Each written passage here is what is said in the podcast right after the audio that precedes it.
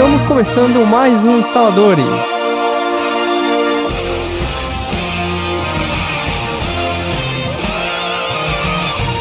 Eu sou o Jonathan Carneiro, estou aqui com. Rafael Pereira. É isso aí, só nós dois. Acho que esse mês a gente recebe um aumento por estar fazendo o serviço todo sozinho, né, Rafão? Ah, é? Eu acho que é, é o certo, né?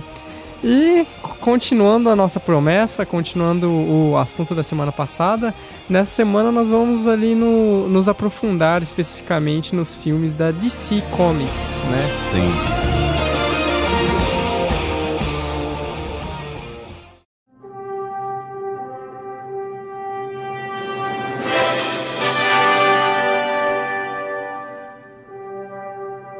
Vamos falar um pouquinho sobre as coisas clássicas ali, né? Porque basicamente a DC já veio. É, é que é aquela coisa, né? Quando a gente fala de cinema, a gente tá falando muito mais do que DC sobre a Warner Bros, né? É. Ela é quem detém os direitos de Superman e de Bat Batman, é, né? Do, do universo DC como um todo, né? Desde o final dos anos 60, se eu não me engano. Nem sempre foi assim, né? Mas uhum. a Warner adquiriu é, e se eu não me engano, na época que a editora ainda se chamava National Comics, uhum. né? Isso, é, eu até podia ter levantado essa data específica, mas eu acabei esquecendo desse detalhe. É, em relação a investir em outras mídias, a, a DC ou National, né, como uhum. queiram, ela vem fazendo isso desde o início, desde sempre, né? Acho que a primeira versão do Superman e do Batman que foi para as telas, no caso aqueles seriados que eram mostrados em cinemas, né, é do início dos anos 40. Nossa, era bem primordial é, ali, é. junto com o início do cinema praticamente, Sim, né? eram episódios que eram mostrados antes da atração principal, né? Aliás, diversos heróis tiveram esse espaço, né, nas telas, heróis uniformizados ou não, mas principalmente os de ficção científica e os de faroeste.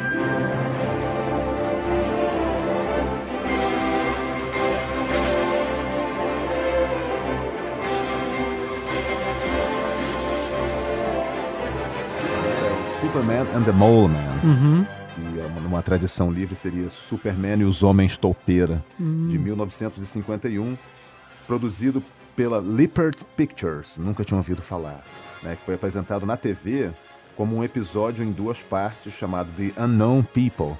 E nessa época o Superman já não era mais o Kirk Allen, que foi um ator que foi o primeiro a ser o Superman nas telas. Uhum. Esse cara morreu na total obscuridade e porque não, os, o nome dele não constava nos créditos. que... Porque os produtores queriam que as crianças acreditassem que era o Superman de verdade. Que ele existia mesmo e era ele atuando né? no e era filme, um ator. né? Então isso acabou com a carreira dele. E eu não tenho. É, na verdade, ele foi o precursor da maldição dos super-homens né, no Uhum. cinema. Existe uma coisa, uma espécie de espectro que ronda esses caras. E o Superman dessa produção, né, do- dos, dos, é, Homens Toupeira, é, já era o que ficou famoso na TV nos anos 50. Essa produção já é de 51, Uhum. que era o ator George Reeves. Né? Ele mais tarde também morreria de forma trágica, né? ele cometeu suicídio. Até foi mostrado num, num- num filme. Isso foi. A, a biografia dele foi, já- foi adaptada para Uhum. o cinema. E quem faz o papel dele é o Ben Affleck. Olha, Você vê, Que- né? Como é que o mundo, né? dá voltas, né? Vai e retorna a mesma. E uma, uma outra, é, uma, uma das, das curiosidades desse, dessa produção é que não apenas ele é o mais curto do personagem, durando apenas 58 minutos, como é o único filme do Superman, até agora, em que Perry White, Planeta Diário e Metrópolis não são citados. Olha que engraçado, que isso é, seriam os grandes elementos É. caracterizantes, né? É. Do Superman. No caso, o Perry White, para quem não sabe, o editor do jornal, né? Planeta Diário, e Metrópolis, a cidade do Superman, que existe desde os primeiros anos dele, não desde, não desde a primeira história, né? Mas desde os primeiros anos do Superman, ela foi designada como sendo Metrópolis e não Nova York. Ah, entendi. É, nesse ponto, só pra nós relembrarmos um pouco, Rafão, o, Super, o Superman nos quadrinhos, ele faz parte de qual daquelas eras? Eras De ouro. É era de Era ouro mesmo, O né? Superman inaugura a Era de Ouro. Ah, né? perfeito.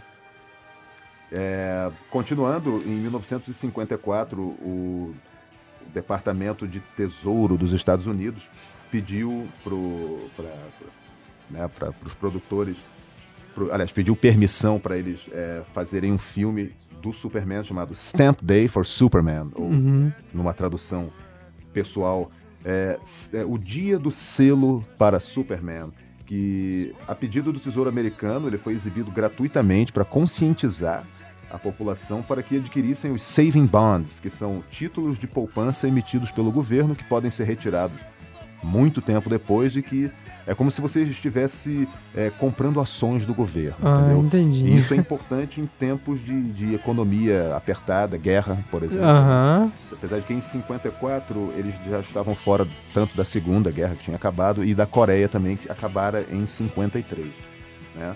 É, Talvez eu seria ali numa tentativa de restabelecer ou Isso. restabilizar né, a É. economia. né, contando com as economias da própria população. E o Superman é o personagem ideal para isso, né, cara? Já que ele é descrito como sendo o alienígena, o estranho visitante que veio do espaço e luta pela verdade justiça e o modo americano. Ah, é engraçado que isso, né, depois de um tempo, quase que modificou-se mais Ah, pra sim, frente, né? Ele sim. meio que virou o herói do mundo, ao É, invés de ser é. apenas o herói da América, Sim, né? porque na medida em que ele foi ficando muito popular, o, ele, ele ficou globalizado Uhum. também. Ele é um cara que, é, durante diversas aparições dele, ele enfatiza o valor da paz. né? Uhum. E é claro, tem outras histórias em que ele não é tão, né?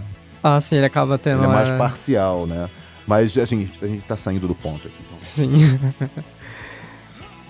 É, daí na sequência ali começariam o. Ah, não, ainda não. Confundi, perdão. É, depois em 1966 nós tivemos ali o. É. se- Seria a primeira adaptação do Batman para, o para os cinemas, o Ba- Batman the Movie? É, de uma certa forma, sim, porque eles fizeram, eles produziram um longa-metragem que foi exibido nos cinemas americanos em julho de 66. Aham. Bem a tempo de coincidir com o final da primeira temporada daquele seriado, né? É, o elenco é praticamente o mesmo, né?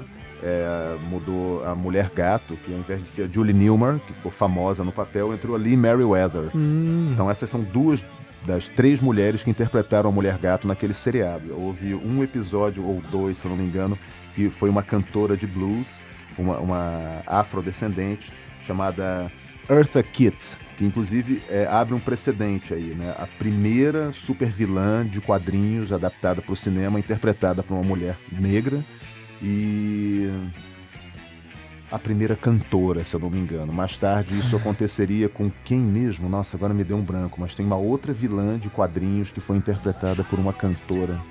Daqui a pouco eu me lembro. E é, esse, esse longa-metragem foi exibido na TV também, Uhum. mais tarde, né, nas reprises que, o, que esse seriado do Batman teve, como um seriado, um episódio em três partes. Ah, que né? interessante. Engraçado que essa característica da mídia cinematográfica de hoje em dia, em que tudo tudo tende a estar interligado, é filme que puxa série, é, É. série que puxa livro e quadrinho, na verdade é uma coisa que vem acontecendo Já. desde sempre, Desde né? sempre. As pessoas não fazem ideia do quanto a chamada transliteração Uhum. ela sempre aconteceu, sempre houve uma busca é, por parte de alguns desses criadores de você fazer uma mídia influenciar na outra. É só que no século XX isso se torna, aliás, claro, a partir do século XX, né, com, com a vinda do rádio, da televisão, Uhum. do cinema, porque é, Fica que mais na- massivo, na verdade, isso, né? né? A que- presença da- dessas, dessas, é, é, desses produtos, né? dessa propriedade intelectual, como se uma pudesse interferir na outra, né? Na- Sim, uma mídia interfere na outra, aham. faz com que o leitor crie esse senso de, de, de- de comunidade, de, pertencimento, né, talvez, pois né? é. Por exemplo, o Batman 66, né? Como ele é carinhosamente apelidado, ele tem muitos inimigos, né? O- as pessoas, tem gente que odeia, acho que foi a pior coisa que fizeram com o Batman. É, eu, particularmente, não sou um grande fã, embora tenha visto na infância. Minha infância, no finalzinho dos anos 70, eu vi as reprises e eu era criança eu achava que aquilo era sério. Uhum. Né? Mas foi importante ver o Batman na TV porque determinou que eu ia gostar do personagem o resto da vida. Tá certo que hoje em dia eu não gosto tanto, mas ainda leio, né? E, por exemplo, tem uma personagem que surgiu no seriado e que é amada pelos fãs, que é a Bárbara Gordon, né? a filha do comissário Gordon, que é a Sim. Batmoça. Né? A mesma que foi levou um tiro e ficou aleijada durante anos aí, que Virou o Coringa atirou nela, que hoje em dia ela voltou a ser Batmoça, né? Ela voltou, porque um, Voltou. durante o tempo ela ficou como oráculo. né? É, ela ficou um tempo como oráculo. É, há quem diga que é a fase mais mais interessante dela, durou muitos anos, isso, uhum. uns 20 anos quase. Eu particularmente gostava muito, né? Ela fazia esse papel de informante mor, todos os super-heróis da DC, né? Ela trabalhou com a Canário Negro e a Caçadora na, na revista é, Birds of Prey, né?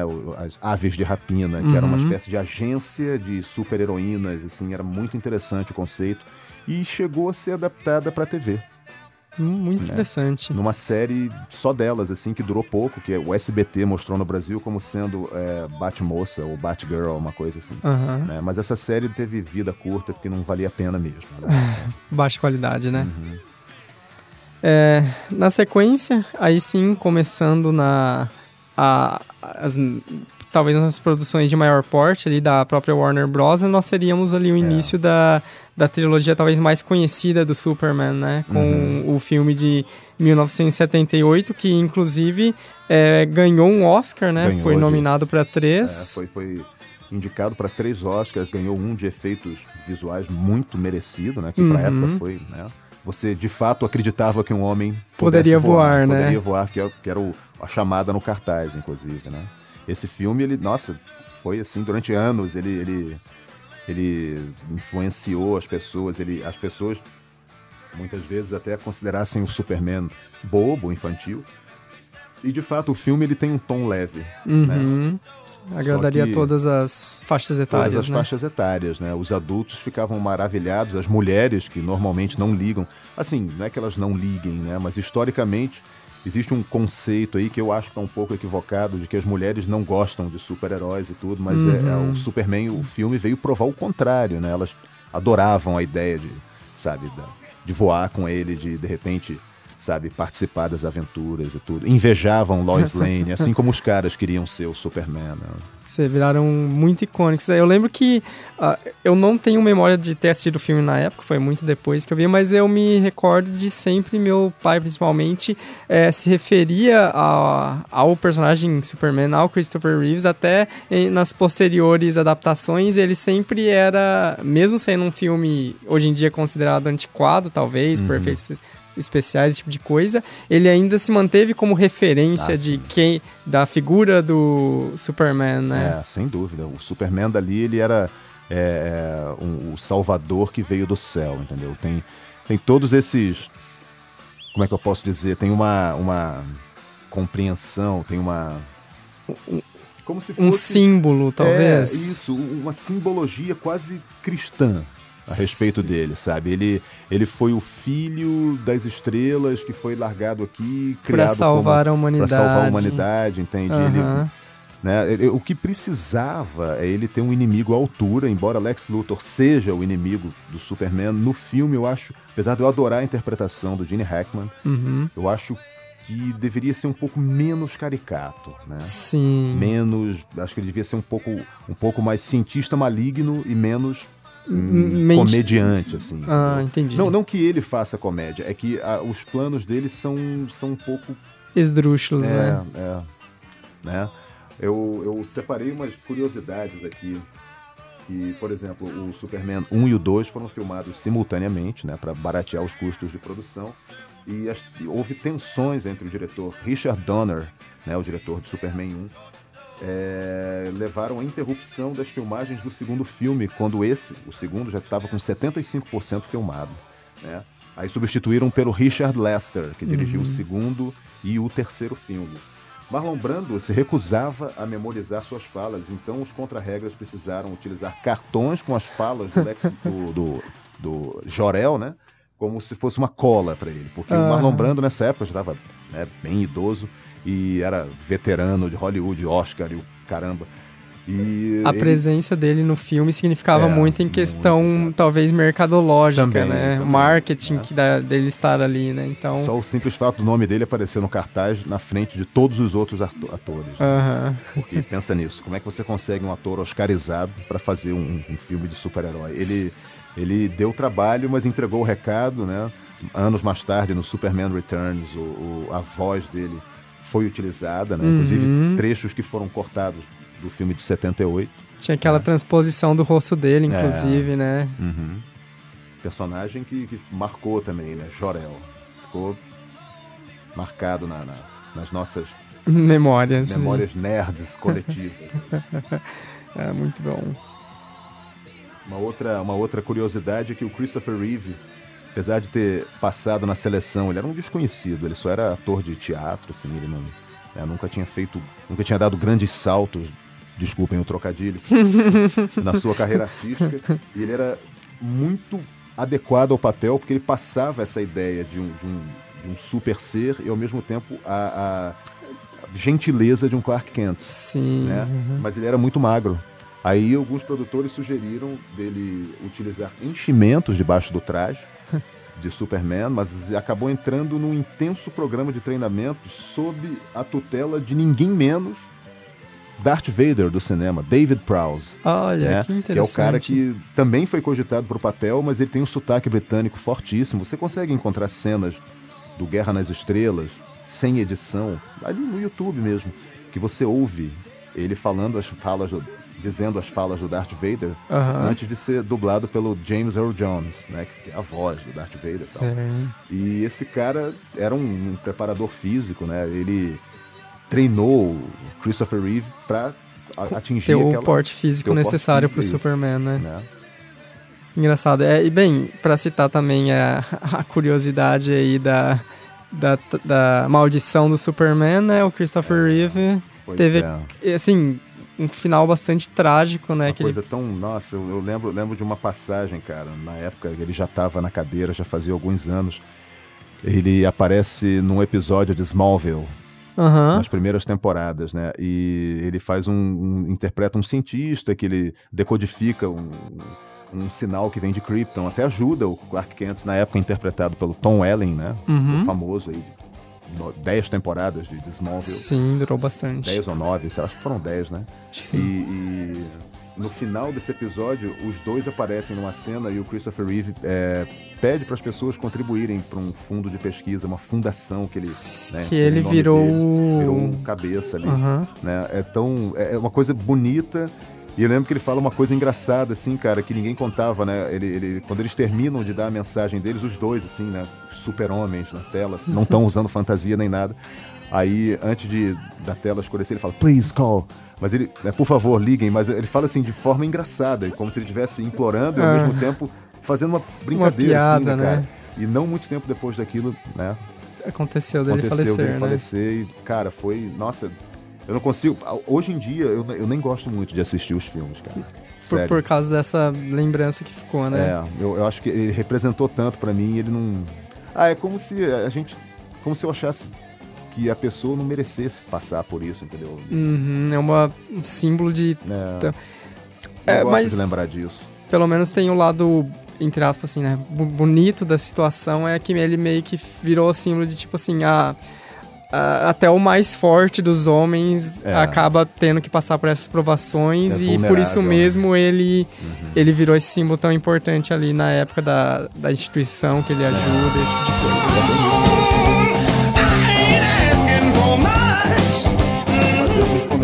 segundo também. O segundo filme, eu, eu, eu sei que saiu uma edição do diretor, uma versão do diretor que eu já assisti. E quem viu aquela, por exemplo, ó, você lembra que no segundo filme ele tem que ir até Paris para salvar a cidade de ser de, de, de explodir numa é, evitar que uma bomba atômica explodisse na, naquele elevador na Torre Eiffel que era onde a Lois Lane estava, né? Sim. Pois é, e ele consegue, ele evita isso tudo, ele leva o ventilador, o ventilador, desculpe, o, o elevador para o espaço e a bomba explode.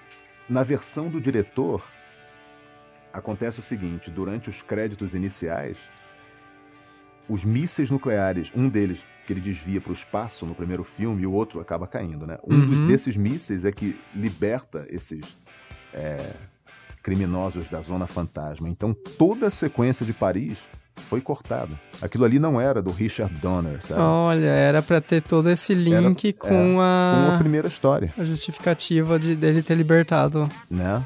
Eu lembro disso, eu vi isso já fazem alguns anos. Eu até achei numa locadora que não era a locadora que eu ia normalmente, aí tinha lá quando acaba eu podia, eu, eu nunca achei para comprar também uhum. a versão do diretor. Eu gosto muito do 2, porque tem aquelas sequências de luta entre os vilões e perto do que aconteceu entre o Superman e o General Zod nessa versão nova e os Vingadores contra o Chitauri, aquilo ali parece muito bobo, né? Aham. Mas quando eu era criança, eu achava aquilo o máximo, né? Três- Sim, você não né? tinha parâmetros de comparação não na época, imagina. né? Foi incrível. Tem uma hora que o Superman arranca um- um- uma, uma antena do alto de um prédio e prende um deles ali e usa a visão de calor para soldar a antena em cima dele. Sabe, são coisas que você não via né, no cinema. Aham. Eu achava fantástico. Excelente.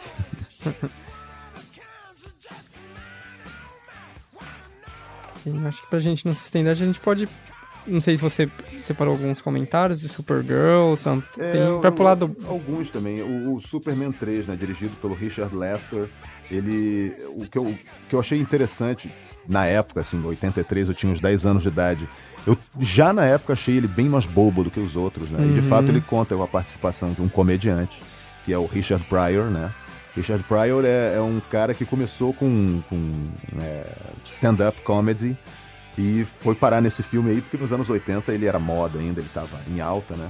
Assim como o Ed Murphy também. Sim. E o filme entra na onda dos videogames da época, que principalmente o Atari, né? Então esse, esse ator ele interpreta um, um cara que já, já tinha sido trambiqueiro, assim, mas ele desenvolve uma.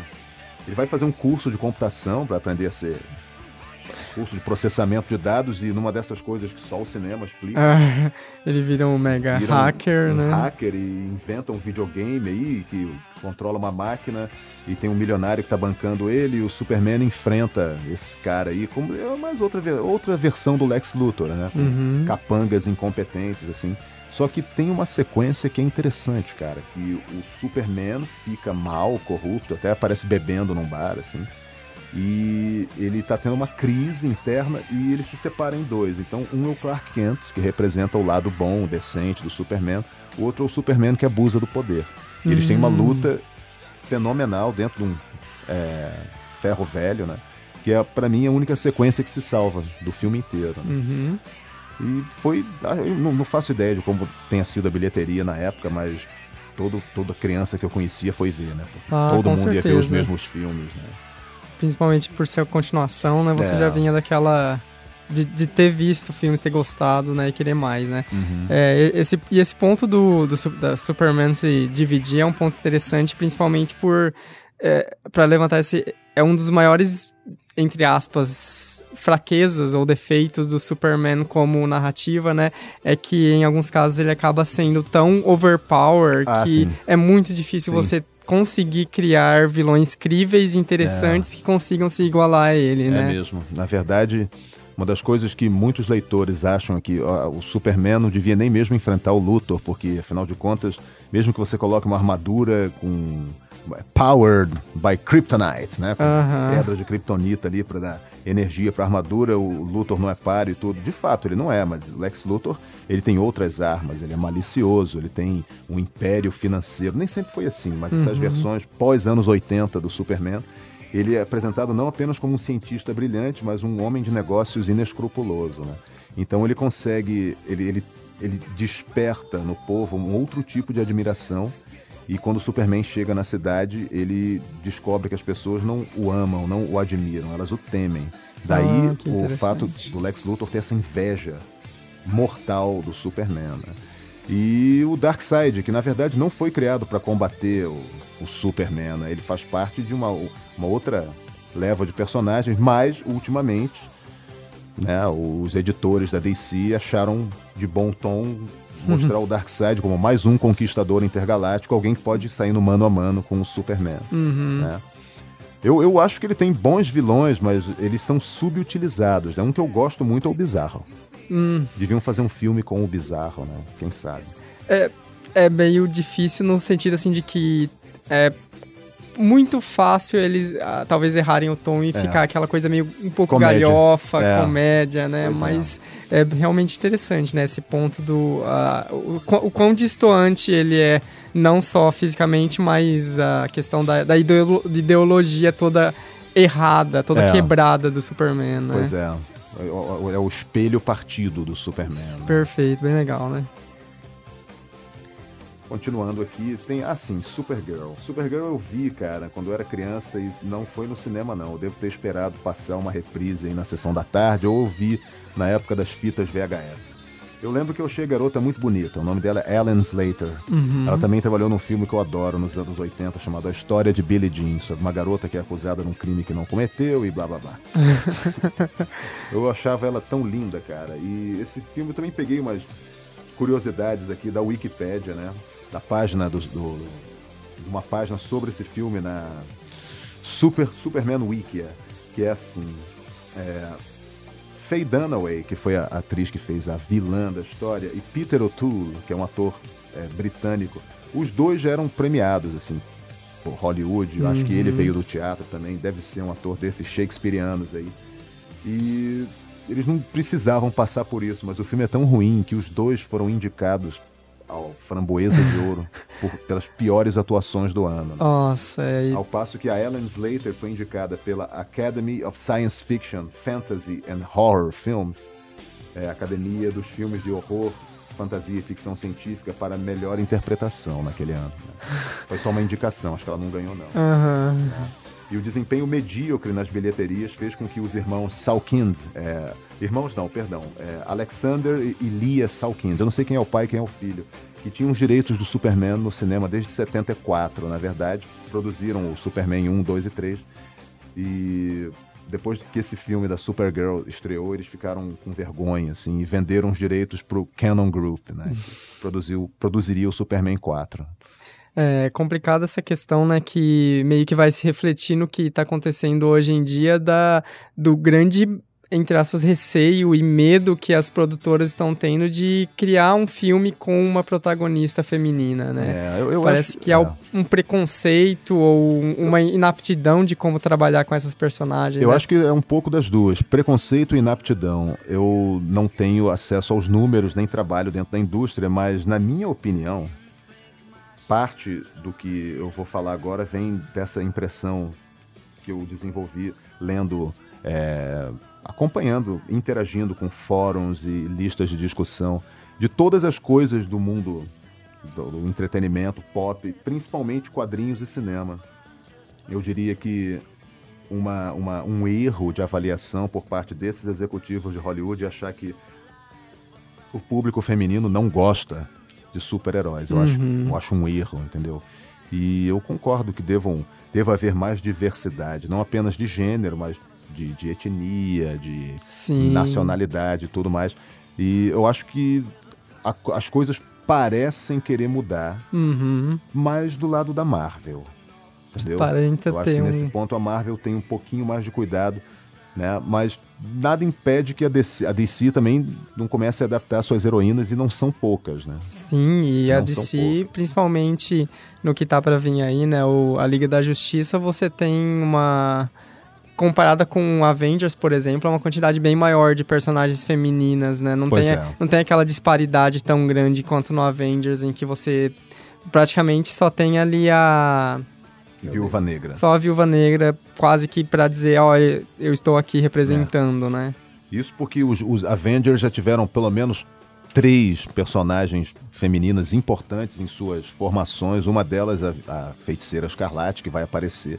A outra é a Vespa, que deve aparecer no filme do Homem-Formiga e a Jocasta, que foi a, a versão feminina do Android Visão. Né? Uhum. Então, assim, fora as outras, né? A Miss Marvel, por exemplo. Sim, né? estamos no último episódio, né? Pois é. Ela podia ter. Várias delas, ou pelo menos um, mais uma delas, poderia ter sido adaptada sem problemas. Uhum. Ou pelo menos é o que a gente pensa, né? Eu não sei.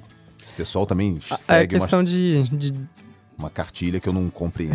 né? Não posso ficar dando pitaco aqui.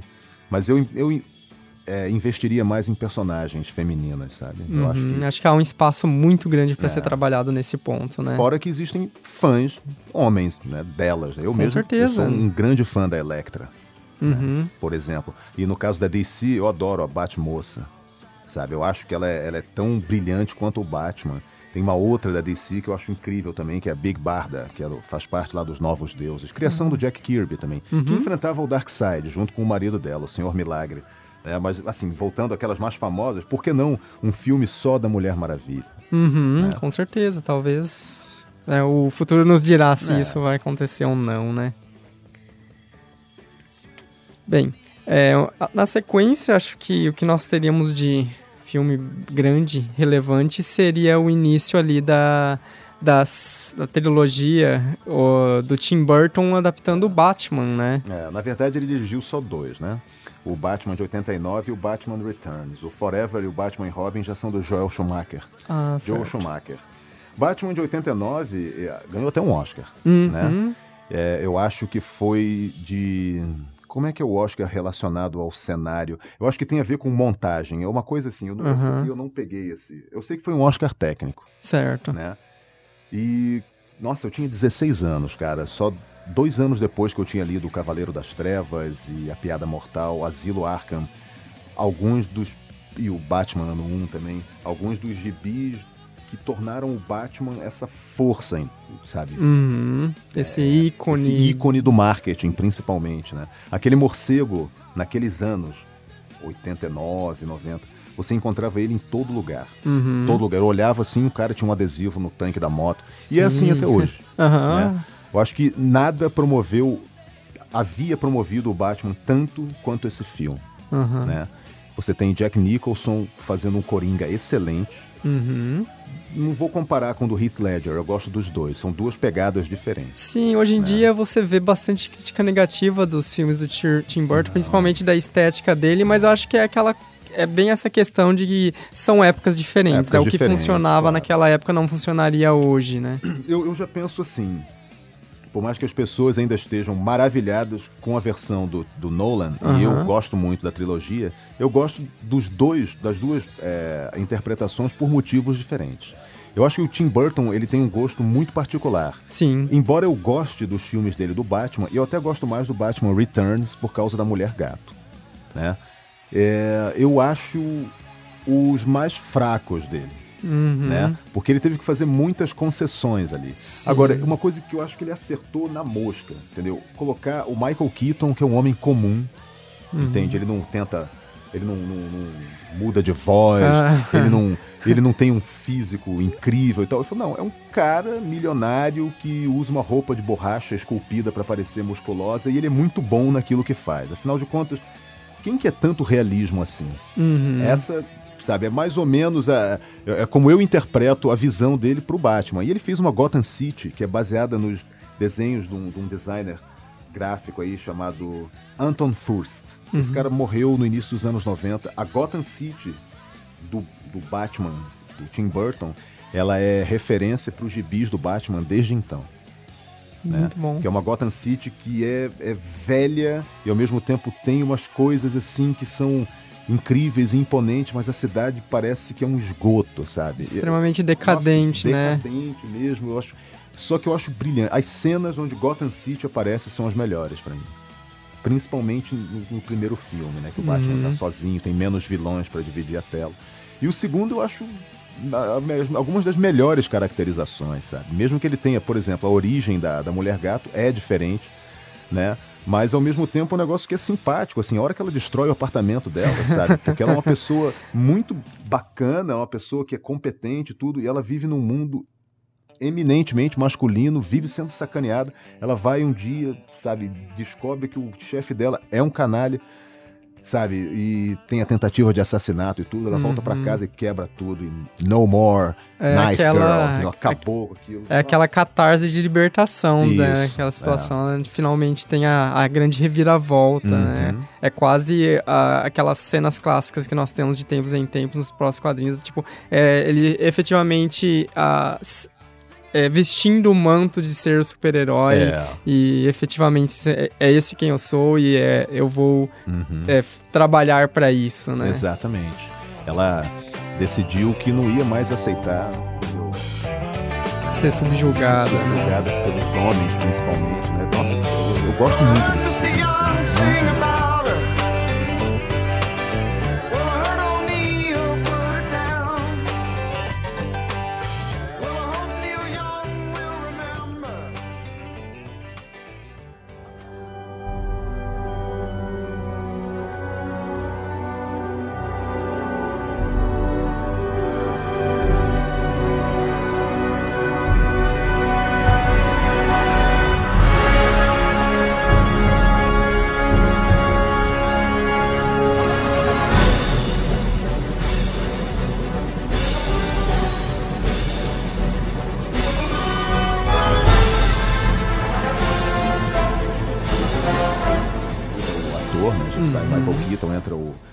Val Kilmer, né?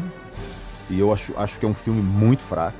É, ele fica bastante infantil, principalmente, né? Ele, ele é super vilões, duas caras principalmente, que eu gosto muito. Eu acho duas caras um dos melhores. Tem horas que eu chego a gostar mais do Duas Caras que do próprio Coringa. Uhum. né? Subutilizado ali, outro grande ator também, que é o Tommy Lee Jones. Né? Podia ter sido o filme do Batman. E o outro é o Charada, que o Jim Carrey, na verdade, interpretou um quase coringa ali, né? O Charada não é um comediante, ele é um enigmista, é diferente. Ele é um, ele é um cara que ele, Uma- ele tem uma, uma mente muito Absurda, complicada, né? assim, muito ele- inteligentíssimo também, mas talvez influenciado demais pelo seriado de 66. Aham. né? Então, e era o Jim Carrey, estava no auge da carreira tal. Sim. né? Jim Carrey provou que pode ser um ator sério também. É uma pena que naquela época não, não esperavam isso dele. E os Batman já estavam mais do que, no caso dos filmes, né? Saturados, né? O público não queria mais saber daquilo. Foi para vender brinquedo mesmo. Né? Uhum. O quarto filme, Batman e Robin, eu prefiro nem falar a respeito. né? Se o terceiro já estava numa decadência, né? Imagina a Nossa. sequência.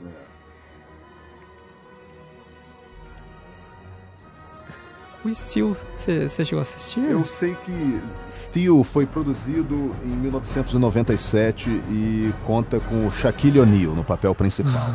É, para quem não sabe, Steel é um personagem, a tradução literal é aço, né? É assim que ele é chamado nos quadrinhos, se eu não me engano.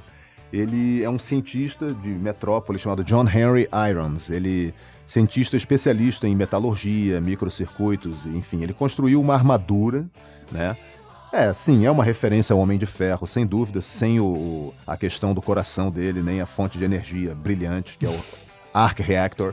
Mas é um cara que tomou essa decisão na- nos quadrinhos na época que o Superman foi dado como morto. Então surgiram quatro personagens alegando serem os substitutos. né? Um era o Steel, e o outro era o Superboy, o outro era o Erradicador e o outro era o Super Cyborg. Eu não vou Uhum. entrar no mérito dos outros três porque vai estender demais, mas basicamente é isso. O Steel era um cara comum dentro de uma armadura de capa vermelha e um, uma marreta, né? Uhum. Que é um personagem que muitos leitores consideram o Tony Stark da DC, da DC né? Eu acho que não é por aí, não. Tem essas similaridades, mas ele não é playboy, não é milionário, nem nada Hum, certo. né? E eu. Sabe que eu, eu nunca tive vontade de ver esse filme.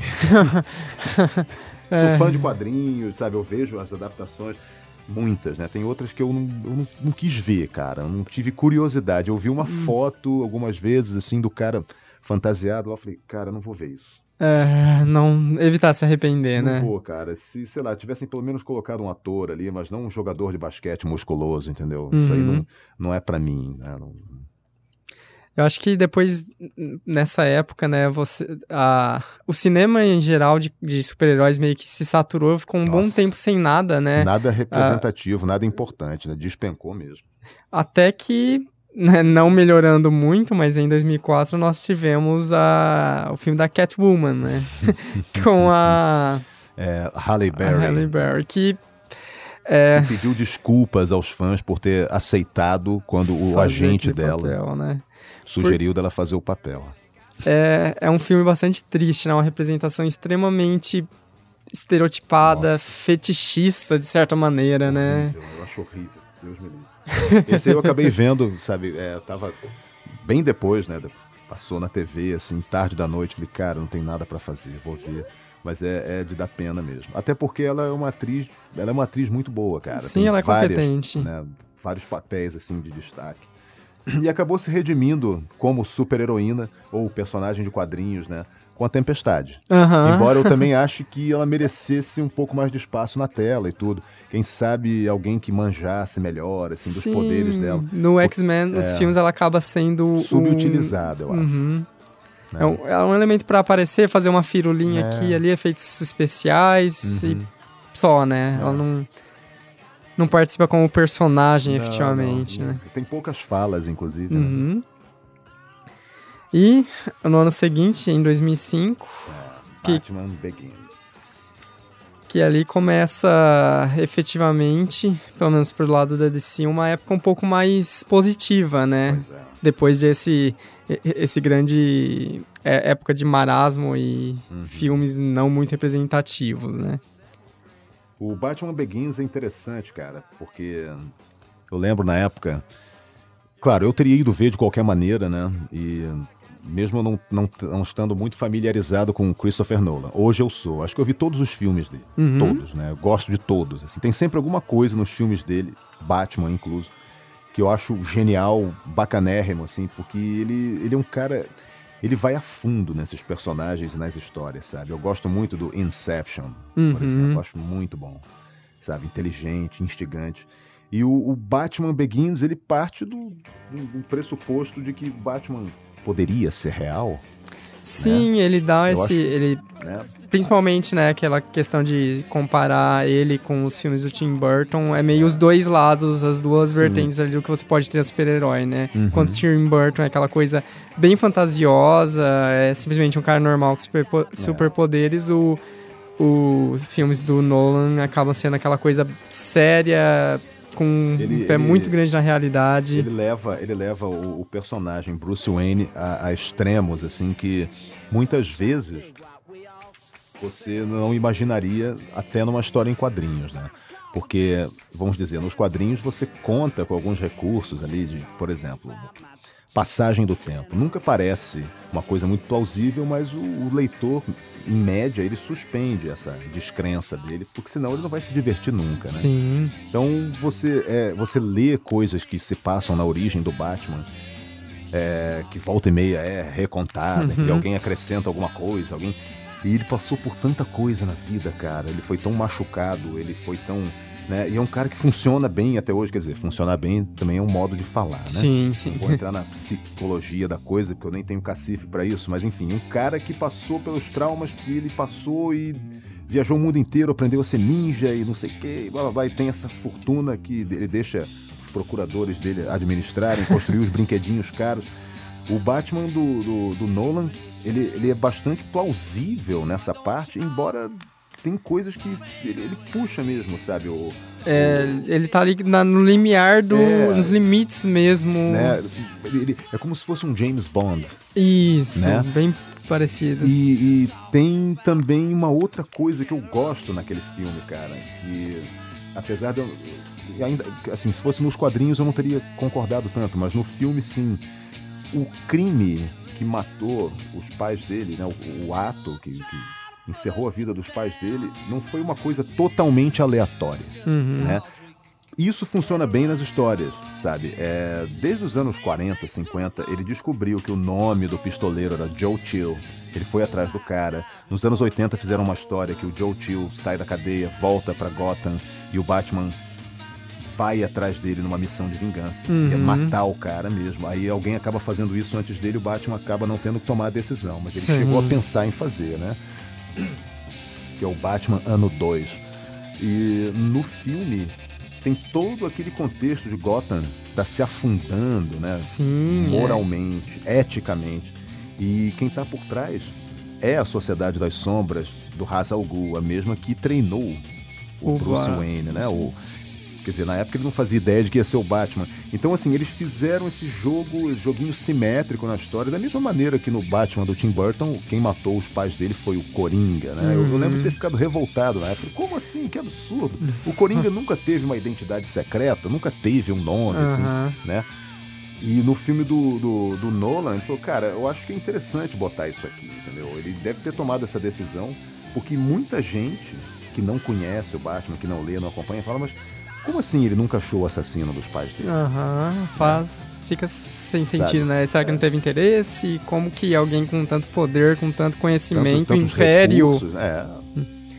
E é legal essa questão que ela meio que se estende para os três filmes, três né? Filmes. E também vira aquele jogo de criação e criatura, né? É. Tanto que existe aquela icônica fala do, do segundo filme, né? Onde o Coringa diz, pergunta para o Batman, né? É, o que seria de você se nós não existíssemos, ah, né? Os vilões, né? É sempre aquele ícone de a Gotham só é, possui esses grandes vilões, esses mani grandes maníacos, né? Por galeria, causa do Batman. Galeria de vilões do Batman, né? Nossa, tem, tem cada um ali, cara, que acho que acho que só quem adaptou mesmo foi o, o foram os desenhos, né? Nos quadrinhos, imagina, são 75, eu acho. 70 e poucos anos de criação. Batman até é só um ano mais novo que o Superman. Ele tem vilões que. Nossa, cara. Daria para fazer, assim, um seriado só com eles, assim, sabe? São, uhum. são, muitos mesmo. Tem os principais, lógico, né? Sim. Eu acho que a maioria deles foi adaptada, mas ele tem muitos, né? Nem todos interessantes, a verdade é essa, né? Porque também né, os roteiristas têm que criar cada coisa, né? É, às vezes acabam desculpas bastante. Né? Aí, continuando, né, a versão. Ah, não, ainda em 2005, perdão. Superman Returns. Eu nunca, eu nunca tinha me dado. Ah, não, 2006 Superman Returns, né? Isso, foi um ano após um o após, Big, né? Begins, né? Uhum. Superman Returns, cara, é um filme que eu, eu a, a meu ver, ele, ele, é incompreendido pela maioria. Por mais que eu não concorde com o fato do, do Brian Singer, né, o diretor, uhum. ter, primeiro, saído da direção de X-Men 3, né? Sim. E fez, ficou, virou o que virou lá. Uhum. Para fazer o Superman, é, ele, além disso, ele, ele calcou o filme dele demais nos dois primeiros do, do Richard Donner. Né? Uhum. Então ele ficou, a história é muito amarrada. É eu, eu acho que ele não acertou também na, na escolha de alguns papéis ali. Né? Eu penso que, por mais que o Superman tenha ficado convincente, é, o Clark Kent não.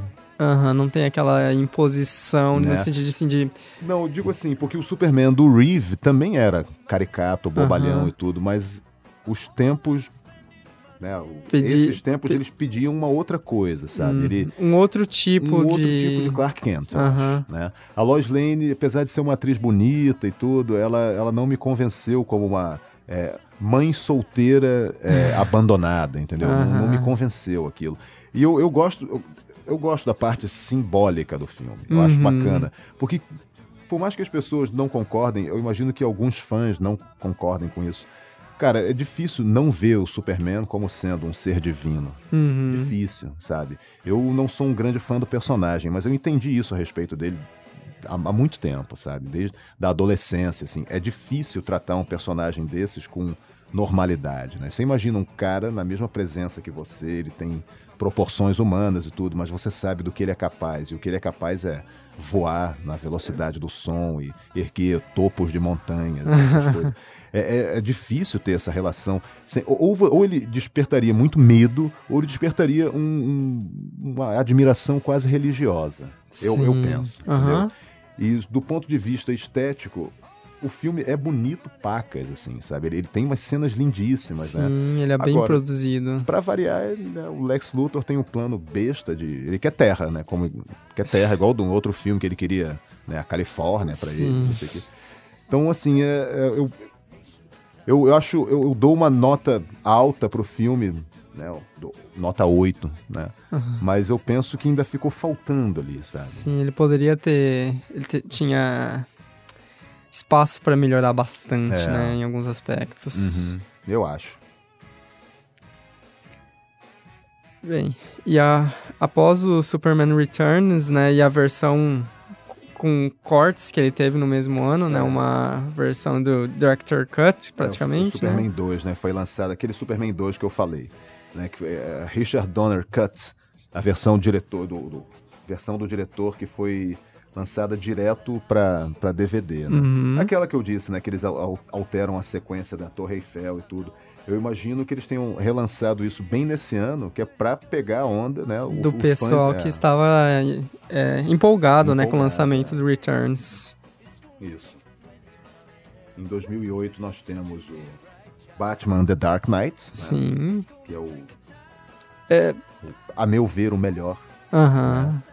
Não apenas porque normalmente os segundos filmes de uma trilogia são os melhores, embora essa regra não seja muito específica, né, muito é, sempre seguida à risca, é, é, o filme do Coringa, né, cara? E aquele Coringa. Sim, é uma das né, interpretações. Mais, nossa, mais marcantes, mais eu, eu, não consigo deixar de ver. Quando passa, eu tenho que assistir, cara. Uhum. Eu não sou assim, eu não tenho esse amor todo pelos filmes de super-herói. Tem gibis, por exemplo, que eu vou ler sempre. Reler e reler, sabendo cada palavra, entendeu? Cada frase. E esse filme é diferente para mim, sabe? Eu tenho, assim, uma coisa com esse filme. Eu uhum. acho que uhum. talvez na época eu não botasse muita fé nele. Talvez Sim. tenha sido por isso. Ele me surpreendeu tanto, cara. A música, o Coringa. O Coringa, a, a cena da, dele vestido de enfermeira no hospital. Cara, que aquilo, cara? Aquilo é totalmente anárquico, entendeu? Aham. Ou ele queimando aquela pilha de dinheiro. Eu acho. Eu, eu não tenho muito o que dizer. Eu sou fã, assim, sabe, desse filme. Esse filme especificamente, né? Gosto muito do primeiro, desse, né? Também. Eu não, não sou tão fã do terceiro, assim. Uhum. Mas eu acho que o cara, assim, eu acho que é o ponto alto da trilogia, é o segundo filme. Gosto muito, gosto da resolução, o que que o comissário é obrigado a fazer no, te- no Sim, final. é, é aquele arco que vem sendo construído, na verdade, desde o primeiro, É. e que é, é quase que o Coringa não só tá ali pra fazer o que ele quer fazer, sem aquele sentido lógico nenhum, mas ele, no final das contas, vira esse. É necessário que ele exista no caminho do É. Batman, pro Batman Se ser o que ele precisa é. ser, né? Justificar a existência de um cara como o Batman, entendeu? Que afinal de contas toma a lei nas mãos, né? Uhum. Numa cidade onde as pessoas são corruptas, são fracas, ele conta com poucos aliados. Então ele é obrigado a, a, a ter atitudes extremas, assim. E muitas vezes você não, não vai ter todo esse respaldo, né, cara? Ele foi obrigado a se retirar, ele foi. A impressão que dá, principalmente a respeito do que acontece no terceiro filme, né? Que o Batman foi proscrito da vida de Gotham City, Uhum. talvez passando a agir sem o apoio da polícia até a época em que ele resolveu se aposentar. E no processo, ele também escondeu o que acontece com Harvey Dent, para quem não sabe, é o, é o Duas Caras, né? Que a aparição dele ficou meio que secreta ali, né? Porque ele, ele não, não conseguiu dar o golpe que ele queria, ele não virou um vilão, um inimigo público. Ele Uhum. ia se tornar, né? É uma pena até que o personagem tenha morrido. Eu, eu achava que quem ia. A, a explicação que eles iam dar, até que pelo que aconteceu mais tarde na vida real, né? É que o Coringa teria morrido e o, o Duas Caras reapareceria no terceiro filme, mas né, o Coringa não ia poder ser mostrado mesmo. Sim. Mas o Coringa vai preso. E É, é o que eu entendi. é o- Aham, sim. E o Duas Caras é o que morre e escondem o que aconteceu com ele. O comissário faz parte disso, né? Então tem um questionamento moral aí. O comissário, por exemplo, ele vai ler a- o que ele escreveu no discurso no terceiro filme sobre o, o- o Harvey Dent. Aí ele lembra das coisas, assim, passa um flash né, de memórias dele e ele lembra do Duas Caras e tudo. Aí ele dobra o papel e fala: Não, é melhor que é, é, vocês fiquem com a história que vocês conhecem. Uma coisa assim, né? Sim, é aquela questão de manipulação de informações Isso. que Que foi um erro. parece, final, né? aparenta ser necessária para a subsistência de Gotham do jeito que ela é, né? As pessoas ali precisavam de símbolos de esperança. Né? Aham. Né? Então eu, eu gosto muito, cara. Eu adoro a sequência dos barcos, sabe? Eu acho aquilo que é, leva o espectador a ter um- uma, uma reflexão sobre moralidade. Eu gosto muito. Excepcional mesmo. Muito bom.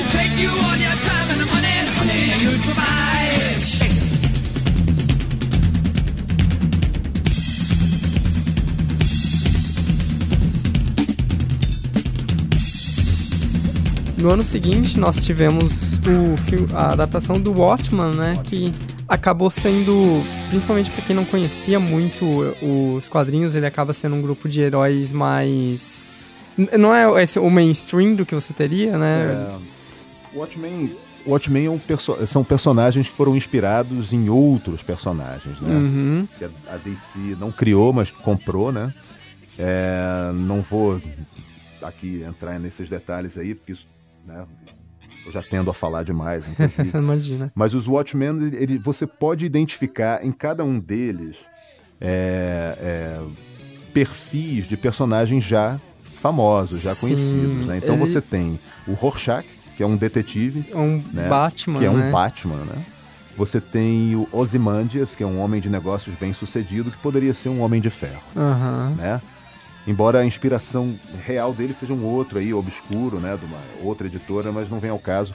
O Doutor Manhattan seria o Superman, apesar dele ter sido inspirado no Capitão Átomo, né? Seria essa figura, Essa figura- fora do. Dos padrões, né? Um, um- um deus, né? Que é como ele é descrito, inclusive, né? Uhum. Deus existe, ele é americano e tal.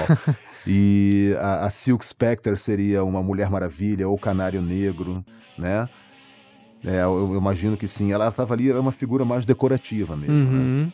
O Coruja também ele representa uma outra versão do Batman, né? Que é o cara que gosta de brinquedinhos, que tem ah, o carro, no caso a nave Coruja e Aham. tudo. E a história dos Watchmen se passa numa realidade muito parecida com a nossa, até 1960, quando o Dr. Manhattan surge. Antes dele já haviam alguns, o comediante estava lá. O Uhum. comediante mesmo, eu imagino que tenha sido inspirado no Nick Fury, Aham. né? O cara que faz o serviço sujo da CIA. assim, É, que sabe? seria a equipe pré-Watchman, seria É, os Minutemen, né? Minutemen, exatamente. E os Minutemen representariam, a grosso modo, aqueles heróis da década de 40 da DC, que são a Sociedade da Justiça. né? Aham. Ninguém tinha superpoderes, todo mundo só usava uniforme de circo, assim, né? É um bando de maluco Um de vestido doido pra pegar. bater em bandido, né? Aham. O que eu não gosto no filme do Watchmen é o, o- excesso.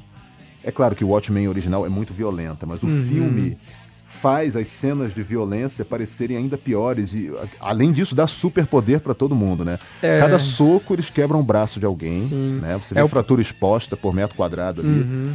né?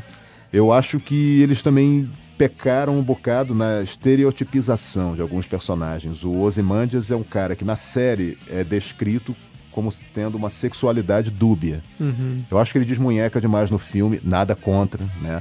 Mas eu penso que isso, de- sabe... Deturpa um pouco, em vez de pouco, deixar é. a dúvida, É, é. né? Que a, a- é seria a questão do. do é realmente de, de deixar a, a dúvida de como uma pessoa. Uhum. é, principalmente naquela época em que isso era uma coisa de Mas outro era um mundo, tabu, era um né? tabu gigantesco, né?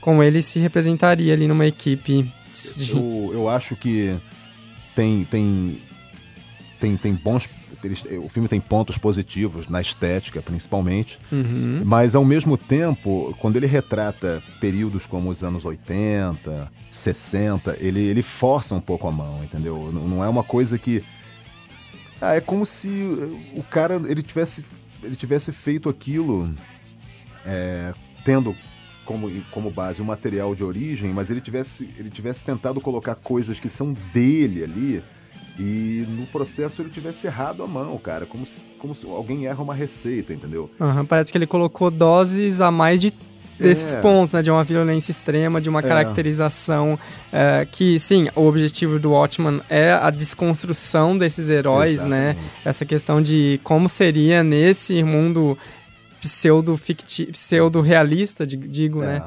Que um mundo natural, pessoas normais que estão tem- querendo é, combater o crime, mas acaba se exagerando, né, no, Uhum. na, em Na- como é. representar, representar esses pontos. Eu, né? por exemplo, tem uma, uma parte que eu achei detestável, assim, que foi quando o, o, o Dan, o Coruja, né? O segundo Coruja e a, a Espectral estão no, Então, no, veículo. Não, né? não, não, essa parte. Ah, Essa, tá. esse também eu achei ridícula, que toca a música Aleluia, não sei o que. Essa aí é horrível é. aquilo. Parece que.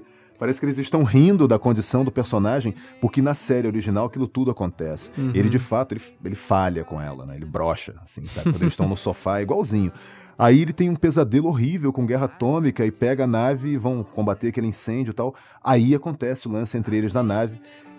O que não precisava era aquela música, entendeu? E Hum. é como se o, o diretor estivesse rindo da cara do sujeito. Falou, quer dizer, você só consegue quando vocês estão fantasiados, você é um fetichista. É a mesma coisa quando eles estão, algum, algum tempo antes, saindo da casa do, do, do Hollis, né? Que é o primeiro coruja, onde ele vai Sim. beber cerveja todo sábado. Aí eles encontram uns bandidos num beco, eles vão ser assaltados, eles quebram os caras. Isso acontece na série também. Mas ali, cara, é uma violência extrema. Eles, eles arrebentam os sujeitos num grau, eles dão um pulo na parede, não sei o quê. Eu conheci um cara que nunca tinha lido Watchmen. Aí ele, quando eu tava discutindo essa história com ele, ele falou: Ué, mas você me disse que só quem tem superpoderes é o Manhattan. Cara, todo mundo ali pula igual um É. ninja, igual um gato, assim, e tem super força pra quebrar osso. Eu falei, ah, cara, isso aí é coisa da produção, né, bicho? Né? Eu, eu achei que ele, ele pecou um bocado ali, Uhum. né? Falta algumas amarras ali, É. né? Alguma... Restrição mesmo. Eles deviam ser. Ah, eu- eu- em última análise, eu penso que o Watchmen era inadaptável mesmo. Eu Acho que Uhum. ele teria ganho pontos comigo, pelo menos, se ele tivesse adaptado outras. Outras, é, outros aspectos do mundo de Watchmen Sim. e não necessariamente a história, sabe? Aí quem sabe ele podia ter incluído a Lula gigante. Mas enfim. É, aquele final também acaba incomodando um pouquinho, né? Continuando. Depois de, de Watchman, nós tivemos em 2011 Ah, mais uma grande decepção, que foi o... O Lanterna Verde. O Latrina Verde. Nesse nível de tão ruim, Olha, eu, vou- eu vou ser bem honesto. Eu, eu não, eu não gosto do personagem e. Embora existam diversas escolhas de Lanterna Verde pra você gostar. né? Sim. O que eu gostava era o Guy Gardner, que era o Lanterna Verde dos anos 80, que era é, boca suja, brigão e. sabe? Assim, um sujeito encrenqueiro que teve acesso ao anel, foi substituto do Hal Jordan. O que, me- o que mais me irrita nesse filme é o seguinte: eles não apenas, não apenas escolheram um ator que não estava. Acho que ele não estava sintonizado, cara. Como eles fizeram a ameaça principal parecer tão chavão. Pensa nisso. É uma nuvem de medo, né? Que é o Parallax. Uhum. E que parece com a outra versão do Galactus, do segundo Quarteto Fantástico. sim, E parece a nuvem destruidora do Dia em que a Terra Parou, a refilmagem, né?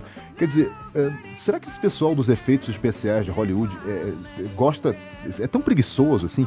Custava fazer o Parallax. com um Entendeu? avatar, É, alguma entendeu? Coisa mais é- palpável, né? Entende? Ele, ele- ele só foi mostrado. Ele é um dragão, ele é uma espécie de dragão, uma Sim. criatura, assim. Mas, na verdade, a primeira vez que ele apareceu, ele se manifesta no- na consciência das pessoas. Ele, ele, ele possui as pessoas, Aham. sabe? Hal Jordan, principalmente.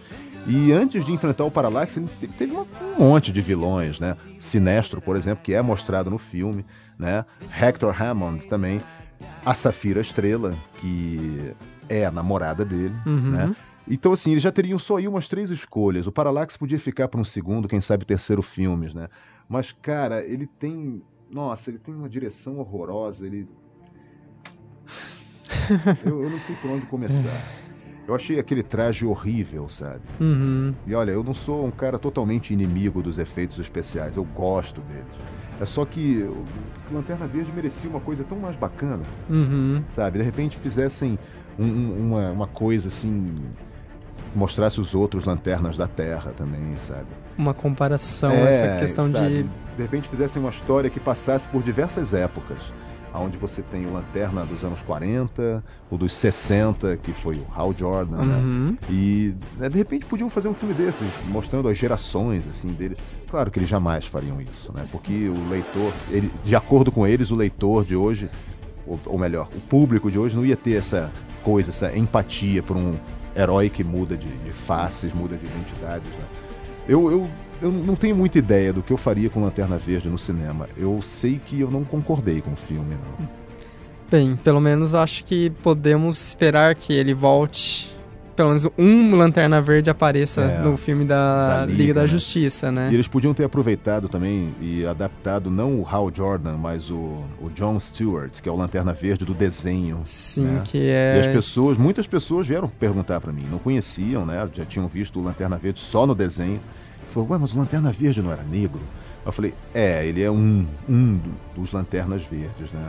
Que eles resolveram colocar no desenho da Liga. Ele foi, na verdade, a melhor versão que fizeram desse personagem é a do desenho. Depois do desenho é que ele ficou legal nos quadrinhos, né? Porque Ah. até então ele era um, sabe, bem estereotipado, bem meio babaca, pra falar a verdade. né? Certo. E o, a- o, o Hal Jordan mesmo eu considero um babaca, sabe? Não gosto da cara dele, não gosto do jeito dele. Ele, ele foi piloto de provas e na década de 60 ele era, sabe, gostoso. Ah, aquele não é estereótipo tipo, do é. cara legalzão, É, maneirão, né? I, I am the coolest guy around. Eu tenho o melhor emprego do mundo, eu sou um piloto de caça e lanterna verde.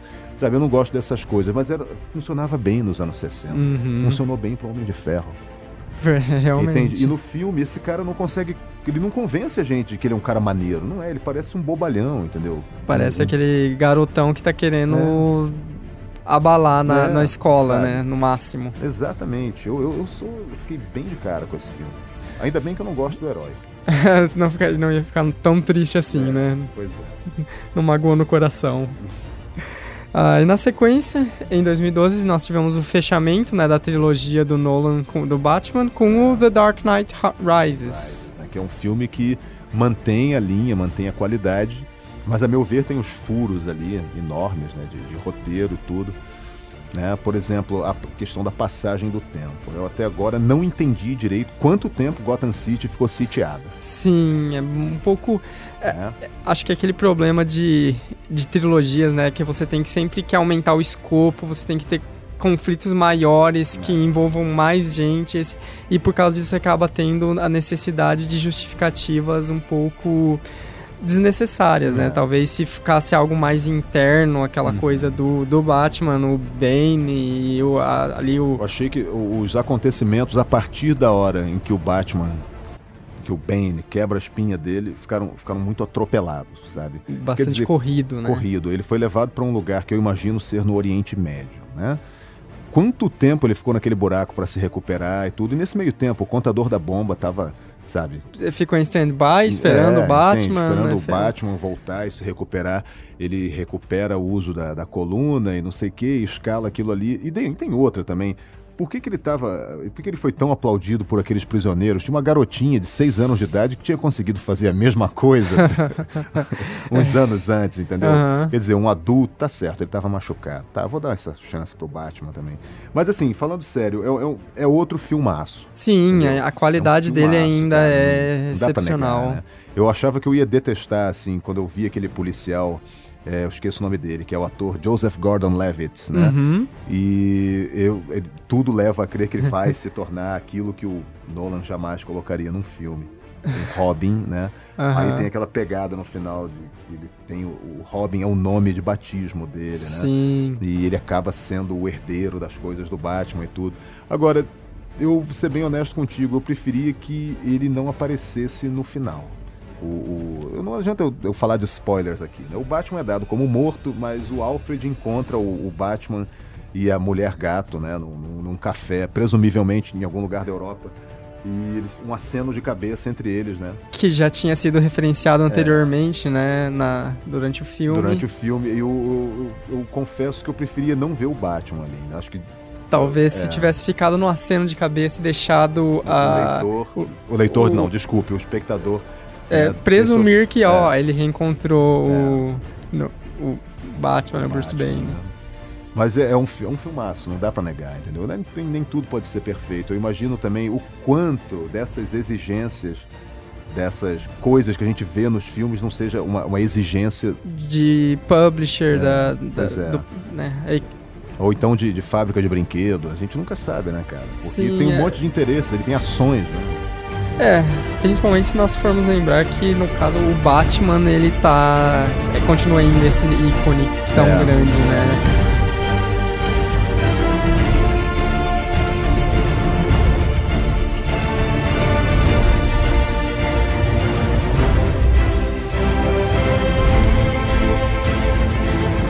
Bem, e por fim, no- o último filme que nós tivemos aí da, de adaptações da DC, foi mais um reboot do, da história do Superman, né? Foi o Man of Steel. Man of Steel, que eles não colocaram o nome do personagem no título. E sabe de uma coisa? Eu vi pela segunda ou terceira vez agora, estreou essa semana, né, nesse fim de semana, na HBO. Aham. É, o nome Superman não é citado em nenhum momento. Mesmo. que- Pode reparar. Pode, olha, ninguém chama ele assim. E tem uma cena que ele tá numa sala conversando com a Lois Lane, num, num- uma instalação militar aí, pouco antes dele ter a primeira entrevista, ele tá algemado, inclusive. Ele vai ter a primeira conversa com aquele, é, aquele cientista e com os militares. E ela fala assim: e esse S aí no seu peito? Aí, ah, no meu planeta significa esperança. Que interessante, né? Porque. Aí ele- ela continua. "Hum, não podia ser um, s- um sup- Quando ela vai completar a expressão Superman, aí alguém chama ele. Ah, então ela não fala, legal. entendeu? Em momento algum ele é chamado de Superman. E é um, o tipo de coisa que me, me surpreende ter acontecido justamente, principalmente depois daquele, daquela grande grande trabalho de branding, né? De marca. Ah. Tanto que agora não existe mais super-homem, é sempre Superman em todas as É. mídias, né? É. E é aquela questão de você enfatizar o nome, criar a marca Uhum. e tudo que tá em volta. E eles realmente não usarem a marca nesse último filme, né? Bem cora- É, ele- o- corajoso, talvez. Até- e, e também, cara, eles podem se dar esse luxo, porque aquele S é uma das coisas mais reconhecíveis no planeta, entendeu? Uhum. Assim como o morcego também, né? O morcego com a elipse amarela, né? Mesmo que o personagem, os desenhistas tenham optado por não usar mais o oval amarelo, no peito do personagem você sabe quem ele é. Fora, com o oval amarelo, é uma marca registrada. Ah, então, certo. nesse ponto, ih, cara, nesse ponto a DC tem assim a faca e o queijo na mão. Hum, Porque qualquer um personagem que esteja usando um dos dois emblemas, e acredite, tem vários, né? Tem a Superman Family, a Batman Family. Mais de um personagem está usando o morcego ou o S, né? É, eles são garantia de que o fã do Superman vai seguir aqueles também. A Supermoça tem uma revista própria, o Superboy. O Superman tem mais, além dos dois títulos dele, tem um chamado Superman and Batman, tem Superman and Wonder Woman, que atualmente, no chamado Novo 52, né, o atual universo DC, eles são namorados firmes, né? Tem um gibizinho dos dois, assim. Mas não, não, não, não se enganem, ele é, é, tem censura, não acontece nada do que vocês estão pensando, né? É tudo muito sugerido, tudo muito de bom gosto. ah, é, justo. O Superman, é, aliás, perdão, o Man of Steel, ele, ele, a meu ver, ele peca porque ele mostra uma destruição sem limites, assim. Sim, Tem- é aquele. Sabe, eu, eu- eu sei que isso, isso é besteira, é coisa de fanboy, sabe? Eu, Aham. li isso, acabou fazendo um pouco a minha cabeça também. Mas, na verdade, um guaxinim com um trabuco salvou muito mais civis de uma cidade prestes a ser destruída do que o Superman. É, é? É porque é aquele problema, né, do. que a gente, nós citamos anteriormente. É o, aquela coisa de você ter um vilão à altura do Superman, e no caso o Zod, em O questão de poder, É. é um vilão equiparável ao Superman. E você tem aquele problema de. ah, não estou fazendo essa comparação no sentido negativo da coisa, de que você tem um combate muito Dragon Ball, aquela coisa de. ah, onde os poderes. Ambos estão lutando aparentemente com o ápice de suas forças e seus é. poderes. E diferente de você lá, você não é um Power Rangers onde os monstros estão numa pedreira É. e nada está acontecendo. Na né? Eles estão- lua, num lugar né, isolado, assim, exatamente. e aquela. É, aca- acontece esse problema que incomoda muita gente de. É quase aquele. Algo que vai contra a identidade do Superman, né? Você É. imaginaria que ele teria ao menos um esforço de. Levar a luta para outro lugar. né? Exato. É a primeira coisa que ele faria numa história em quadrinhos. Eu vou dar um crédito pelo seguinte: foi a primeira vez que ele agiu como Superman. Tá? Assim. Então vamos dar um crédito aí. Mas mesmo assim, tem coisas que me incomodam. E é o mesmo diretor de Watchmen, né? Na verdade, o que ele. O que. eu- talvez seja também um. tivesse sido um desejo dos fãs e tudo, de ver um filme do Superman onde essas coisas acontecem. Entendeu? Uhum. Talvez o próximo não seja assim. Né? Porque... Ah, imagino que o próximo vai ser bem mais contido, né? É, Até porque. Eu, eu imagino que ele, ele, ele vai ser olhado com uma certa desconfiança depois do que aconteceu ali. Mesmo as pessoas entendendo que ele não foi o responsável. né? Sim. Tem, eu, eu, por exemplo, não gosto de outra coisa também. A Lois Lane sabe a identidade dele desde o início. Que é um ponto muito importante do. disso, de- Sabe? A identidade secreta dele é, é, é secreta, entendeu? O Batman sabe. Aham. eles no, no cinema não se conhecem ainda, mas são coisas que. É, eu sei lá, eu- eu- tem coisas que eu, eu tô completamente em sintonia, entendeu? Com o que tá acontecendo agora com esses personagens, e tem outras que eu ainda continuo lá na década de 70, 80. Sim, é, algumas coisas acabam É. se incomodando, né? Sim. Né? Mas, final das contas, cara, as pessoas parecem ter gostado muito desse filme. Eu digo, quem interessa? Os fãs, entendeu? Os fãs Sim. parecem ter aprovado. E eu acho que é a linha que vão seguir. A partir sabe? de então. Eu né? acho que o, o Henry Cavill é o Superman mais Superman do cinema. Mais que o Christopher Reeve. Ele é o cara que tem. Você olha pra ele e fala: esse cara é o Super-Homem.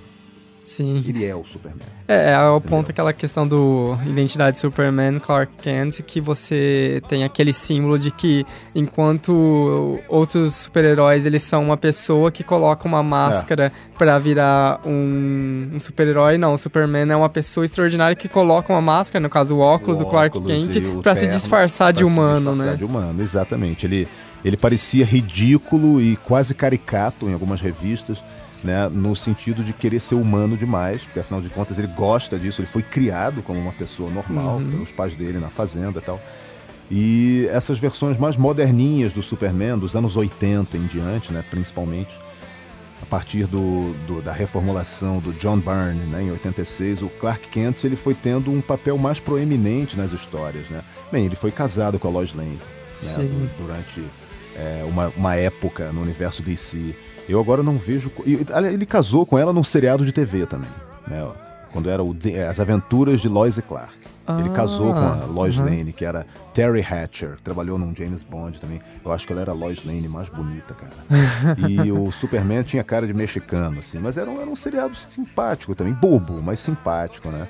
O, o Superman, na verdade, Man of Steel, né? Ele, ele, ele inspira um pouco de terror, assim, nas pessoas, sabe? Eu, eu acho que existe uma, uma safra de diretores de ação que, que dão muito ênfase a essa questão da violência, da explosão e que, É aquele né? E- Aquela questão de um poder quase à beira de explodir, de É. não ser con- contido não poder mais, ser né? contido, exatamente. Tipo Dragon Ball, como você falou, entendeu? Eu acho que é exagero mostrar isso. Eu Aham. acho que o Superman teria um pouco mais de inteligência e recursos de desviar isso. Claro, um, um ou outro prédio ia cair, mas, cara, a explosão, a explosão não, a destruição que eles causam em Metrópolis. E É Metrópolis ci- cataclísmica, Nossa, né? É um nível. mundo, Aham. né? 2012, assim. Bem, e agora que já está em produção, né? Já foi efetivamente anunciado, nós temos o Batman vs Superman, o Dawn of Dawn Justice. of Justice, pois é. Tem, tem muitas promessas. Já começou a ser filmado, né? Já foram. Já, é, os trajes já foram mostrados, algumas fotos de pré-produção. Vai ter Mulher Maravilha, vai ter é, Lanterna Verde, não, Flash, né? Vai ter o O Flash. Flash, também, né? né? E. Ah, vai ter o Aquaman também. Já confirmaram o Aquaman? Ou, ou foi só boato? Que essas coisas me confundem um pouco, né? Parece que vai ser o Jason Momoa. Ah, eu li Né? essa notícia também, sim. É, verdade, não, tô lendo muito a respeito pra não me irritar e também porque. Vai- na hora Porque certa eu vou é- saber tudo, né? Esse ponto que nós estamos acaba sendo muito aquela coisa de especulação É. e muito aquela coisa de, de nariz torcendo, né? É. Principalmente, por exemplo, ah, falou Ben Affleck como Batman, Batman, a internet explodiu, meu Nossa. Deus, como que vai ser? Uma zoação, né, cara? Ah, É, daí Bat- lembraram lá do Demolidor, É. do Ben Affleck. Bat Affleck, né? Ganhou esse apelido também. Deixa o cara trabalhar, pessoal. E é aqu- aquela coisa, né? ah, mesmo tendo, temos pou- poucas informações concretas, já dá pra saber que vai, é a ideia da DC também aproveitar isso da que a Marvel tá fazendo muito bem, né? Vamos criar a nossa liga de super-heróis pra poder Nosso universo o nosso É, macroverso, compartilhado, né? Pois é. Então nós teremos aí agora o Dawn of Justice, que é, obviamente, vai ser o conflito entre o Batman e o Superman, que vai, ao que tudo indica, culminar no, na criação da Liga da Justiça. Quem sabe, né? Liga da Justiça daqui a alguns anos, quem sabe uns cinco anos, assim, com diversos super-heróis, né? Um pouco de sorte as pessoas vão, vão, vão ter uma experiência interessante no cinema. É claro que nesse meio tempo a Marvel já vai ter explorado bastante o filão, né? O filme com vários super-heróis. Tanto a Fox quanto a Marvel, né? Porque eu não acho que eles vão entregar os direitos dos X-Men pra Marvel tão cedo. É, eles vão continuar. continuar apro- Aproveitando, né? é. Eu gostaria de ver um filme da Liga da Justiça, mas antes eu queria ver mais um pouco do Superman, solo. Uhum. Só ele, assim. Enfrentando, quem sabe, um. Cara, eu sempre quis ver o Superman enfrentando uma- um, um- o bizarro, sabe? Ou uma outra versão de si, tão poderosa quanto. Eu sempre quis ver o Superman é, ocupado demais com as distrações que o Lex Luthor pode criar pra ele. E eu sempre quis ver o Lex Luthor presidente. Igual Aham. aconteceu nos quadrinhos, Aham. né? Eu sempre quis ver isso. Eu sempre quis ver o Superman em dificuldades que ele não pudesse resolver com os músculos. né? Ah, sim, que talvez seriam as histórias mais interessantes. É. São de é, outras artimanhas, outras Hum. características do Superman acabam tendo que, de, que aparecer, né? Pois é. O, o que é um ponto que a gente tem que pensar, né? Porque, pelo menos, assim, por mais que os desenhos da, da Liga da Justiça são muito bons, principalmente essa última leva que nós tivemos, Aham. você tem esse problema de. ah, a necessidade de nivelação dos personagens acaba tornando o Superman um cara extremamente bobão É. e intelectualmente inferior, Inferior né? ao Porque Batman, por o exemplo. Batman tem que ser essa figura é, pensante, né, da equipe. Pois é, eu acho isso tão limitante. É um problema mesmo. Mas acho que já ficou um podcast gigante, acho que deu pra gente falar sobre tudo que tá. Que, que tá. Aconteceu, tudo que acontece, tudo que acontecerá aí no, no, no cinema das, da DC. Hum. É. Rafão, obrigado pela presença novamente. Eu agradeço o convite, né? Sempre que precisarem, né? Eu estarei aqui. Só, assinar o sina... é, só vocês acionarem o sinalizador da Liga da Justiça. Opa, nós ligaremos a lanterninha lá com o, o símbolo Rafão lá nos céus e te chamaremos. Muito obrigado Beleza. mesmo. Até a próxima, pessoal. Falou, gente.